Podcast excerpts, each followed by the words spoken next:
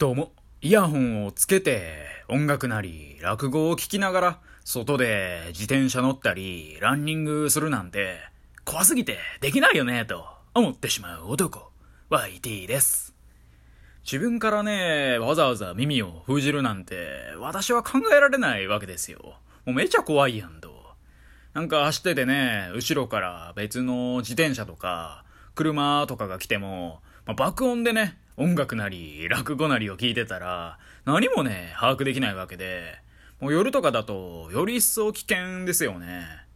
まあ私とかだとね視力があんまり良くないんで、まあ、むしろ耳にね依存しとるんでね。聞くことでねあ後ろから車来てますね左に寄ろうっとみたいなことがまあ多々あるわけでまあ耳封じるとねそれできないっすよね。まあ、そう考えるとね、ゾッとしますよね。急に来たみたいな感じになるわけですからね。でね、まあ、やっぱり外にはいろんな音がね、鳴っとるわけですよ。まあ、鳥のね、ピヨピヨした鳴き声しっかりね、虫のファンファンファンっていうね、鳴き声しっかり、まあ、車の音しっかりね、おばちゃんたちの笑い声しっかり、おじさんの怒鳴り声しっかり。まあ、それらをね、BGM にして駆け抜けていこうぜ。はい。今日はですね、怒涛の挨拶15連発パート7っていう、そういうタイトルでいこうかなと思います。まあ、パート7っていうね、言葉通り、このパターンは7度目ですわ。今更ね、説明することもないんですけど、まあ、私の配信ではね、まあ、いつも冒頭でね、まあ、挨拶をしてるわけですよ。まあ、なんとかな男は IT ですってね、感じで。まあ、何回ね、挨拶を繰り返すんだって話なんですけど、まあね、いつまでもやっていきますけどね。で、これね、いつになったらネタ切れになるんかしらってね、自分でね、思ってるんですけど、全くね、ネタ切れにはならないっていうね。やっぱなんか何かしらが出てくるんですよね。もうね、これスルメで考えたら、相当味はなくなってるはずなんですけどね。で、誰が出がらし男やっていうね、まあ、こんなことをね、言ってしまうぐらいもうキワキワなんかもしんないですけどね。と言いつつね、たまに止めどなく溢れ出てくることもあるんで、死にかけても復活する。さながら不死鳥スタイルですよね。まあ不死鳥はね、ちょっといいように言い過ぎですけどね。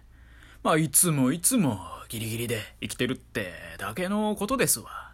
まあじゃあね、そんな感じで行きましょうか。どうも、人間的に成長しましたって言われてしまうと、それまで何として生きてきたんだよって思ってしまう男、YT です。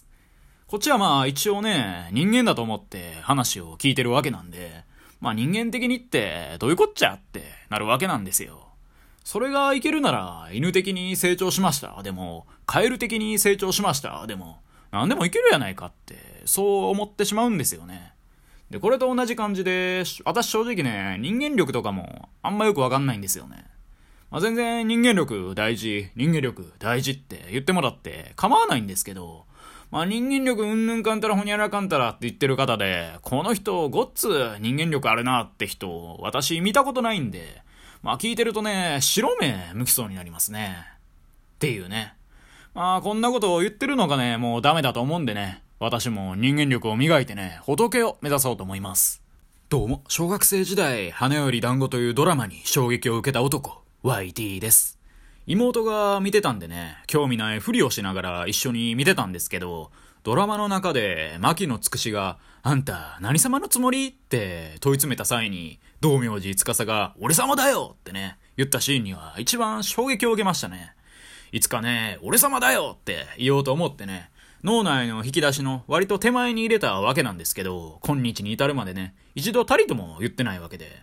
まあこのままだと一生言えずに終わりそうやなと思うんでね、来世お金持ちのボンボンに生まれたら言おうかなと思ってます。どうも、人間の人格って18歳までに大方決まるみたいなことを高校生時代のホラ吹き気味の担任がよく言ってたんですけど、自分に置き換えてみると根本の思想は鼻に BB 弾を詰めていたあの頃から大して変わってないなと思ってしまう男、YT です。もちろん人間って内面がね、成長していく稀有な生き物なんで、まあ、徐々に徐々に変化していってると思うんですけど、根本の考え方ってのはそんなに変わんないと思うんですよね。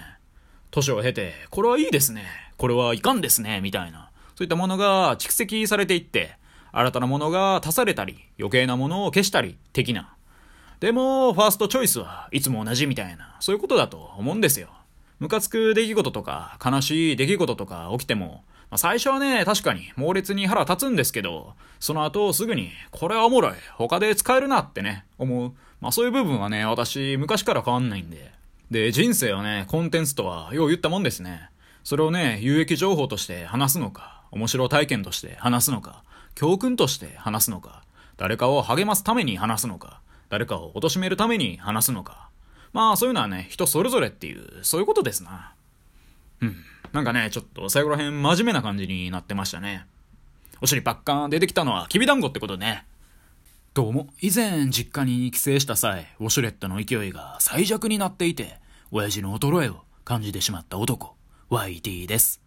母親は祖母の世話をしていて、で結構ね、祖母が住んでる家にいるんで、実家には基本的にいないんですよ。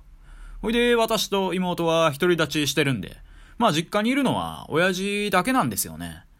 で、私が実家にいた大学生の時までは、確実にウォシュレットの勢いって、マックスに設定されてたんですよ。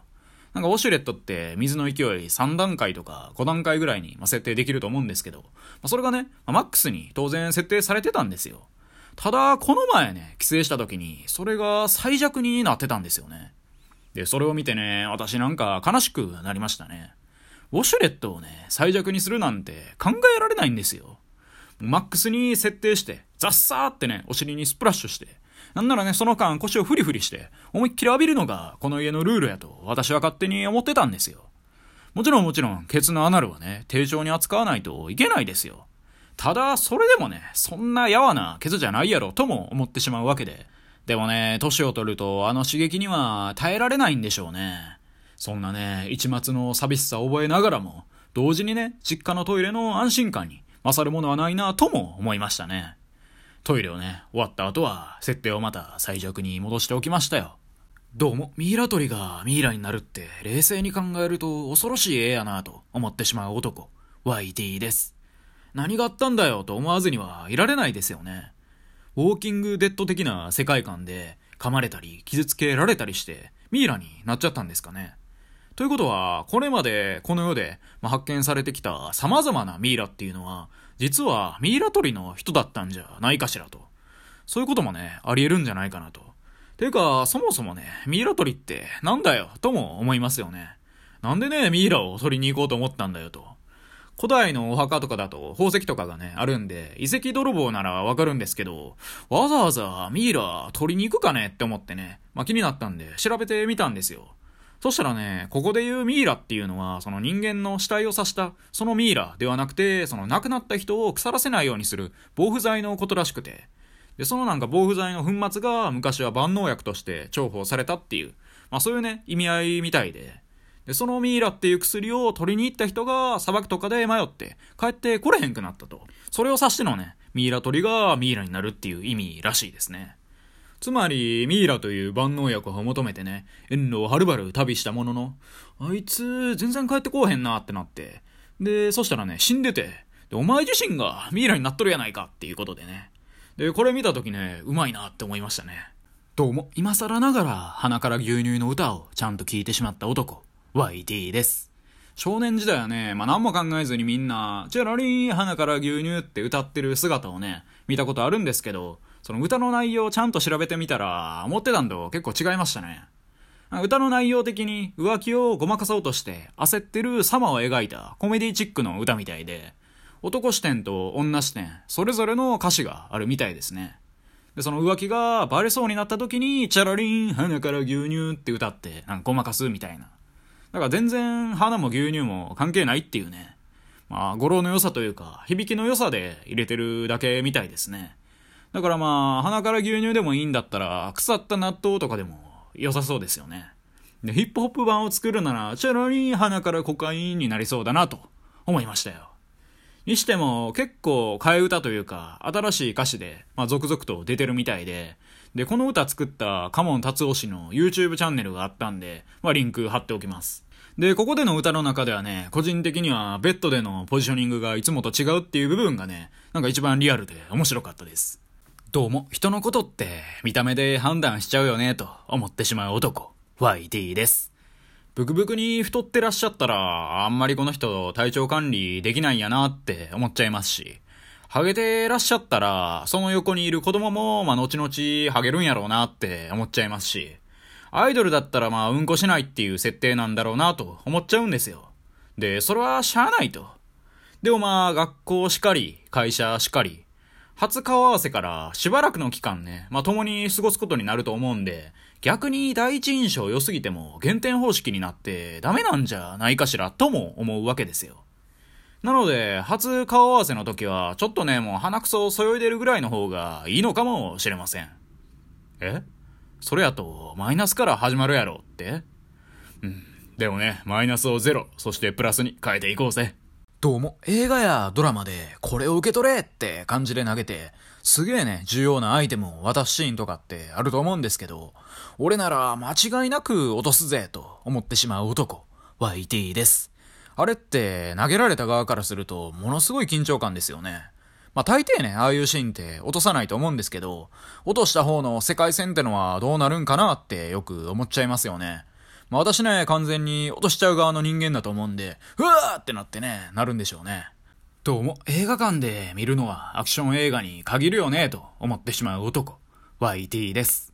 ミステリーとか、そういうね、まあ頭使う系の映画は、どうしてもね、眠くなっちゃうんですよね。暗い室内、座り心地のいい椅子、そして難しい話。もうね、寝てまう三大要素が勢揃いですよ。一方のアクション映画、おお、すげえ、で終わるんで、まあ頭空っぽでいけるんでね、最高やなと思ってまうわけなんですよね。どうも、パンツと言われれば白ブリーフが頭に浮かび、パンティーと言われれば黒のティーバッグが頭に浮かぶ男、YT です。こういうね、何か単語を聞いた際に頭に浮かぶイメージって、人によってね、まあ、全然違うと思うんですけど、まあ、それってね、結構面白いですよね。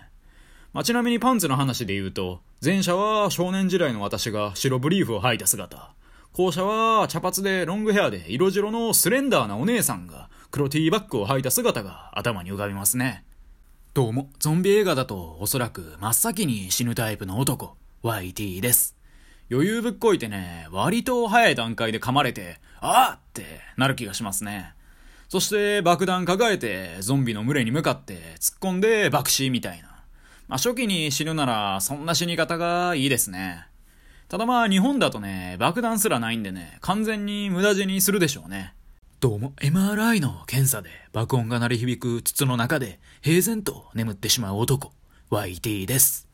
MRI 検査って大体20分、30分ぐらいあると思うんですけど、私なんかはね、がっつり寝てまいますね。受けたことないっていう方はね、あんまりわからないかなと思うんですけど、ウォンウォンウォンウォンウォンっていうのがね、ずっと爆音で鳴ってますね。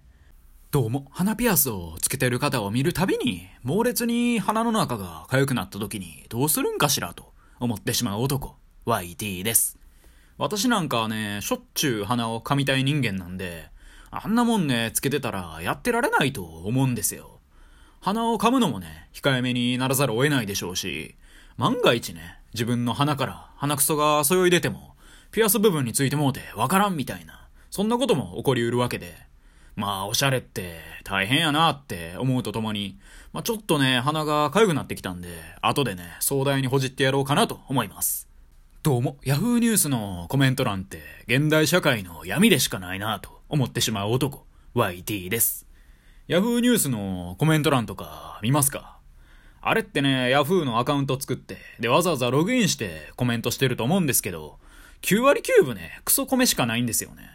なんか著名人っぽい人が結婚したみたいな、そういう記事あればね、100%こんな人知らないってね、コメントしてるやつがいるんですよ。いやいや、お前の方が知られてないやろってね、思って、笑ってまうんですよね。まあ、そんなこと言ってる私も知られてないんですけどね。まあ、もうちょい頑張っていかなあかんな言うとりますけども、精神でね、頑張っていこうと思います。あんなもんね、見てる場合ではなかったですね。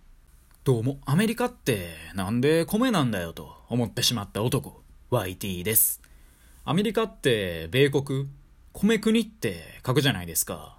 で、なんで米やねんってね、思ってしまうんですけど、ググってみると、明治時代の初期に日本人はね、アメリカのことをメリケンって呼んでたらしくて、なんかね、アメリカ人が、アメリカや、アメリカやってね、言うてる時に、それがメリケンに聞こえたっていうことで、まあ、どんな耳してんねんって感じなんですけど。で、そのメリケンを漢字で書いた場合に、米に、利用の利に、平井堅の剣、それでメリケンと、そうなったみたいで。だからまあ、メリケンの名部分をいただいての米国っていう、そういう寸法で、メリケン合衆国っていうことですよね。ということでね、いかがだったでしょうか。ちなみにね、私、ウォシュレットはまだマックスでやってね、日々生きてますよ。もうケツのアナルをね、めちゃくちゃもうガンガン洗ってますよね。あと、映画関連のね、挨拶も3つぐらいね、言っちゃってましたね。まあでもね、そのゾンビ映画ではね、マジで早々に死ぬ自信しかないっすよね。私やっぱり基本ね、抜けてるというか、うかつなんでね、まあそこで噛まれるかね？ってタイミングで噛まれて、で、YT 終わったみたいなね、そんな気しかしないですね。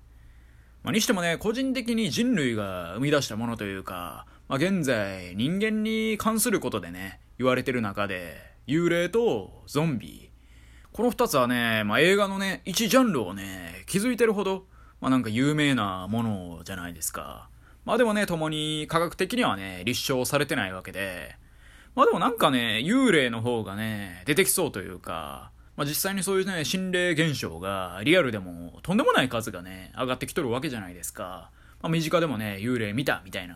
まあそんなね、知り合いがいる方もいらっしゃると思うんですよ。私も実際いますからね。でもね、なんか、現実的な、可能性的にはね、ゾンビの方が高いような感じもね、増していて、うん。やっぱ幽霊ってことはね、基本なくなってね、まあ、体も、まあ、魂というか心もね、ない状態なわけじゃないですか。一方のゾンビって実体、ボディはね、あるわけなんで、なんか寄生生物がいてね、それが人間に寄生して、それで死んじゃっても動かされちゃうみたいな。なんかそっちの方がね、生物学的には起こり得そうだなって思うんですけど、どうなんでしょうかね。まあ幽霊さんはね、基本我々に直でね、触れては来ないですけど、ゾンビさんはね、実体があるもんですからね、これガチで出てきたらね、恐ろしいっすよね。ってことをね、ゾンビ映画を見るたびにね、私考えちゃいまして。まあそうなってもね、私は真っ先にやられちゃうんで、関係ないですけどね。はい。以上、YT でした。今日も聞いてくださり、どうもありがとうございました。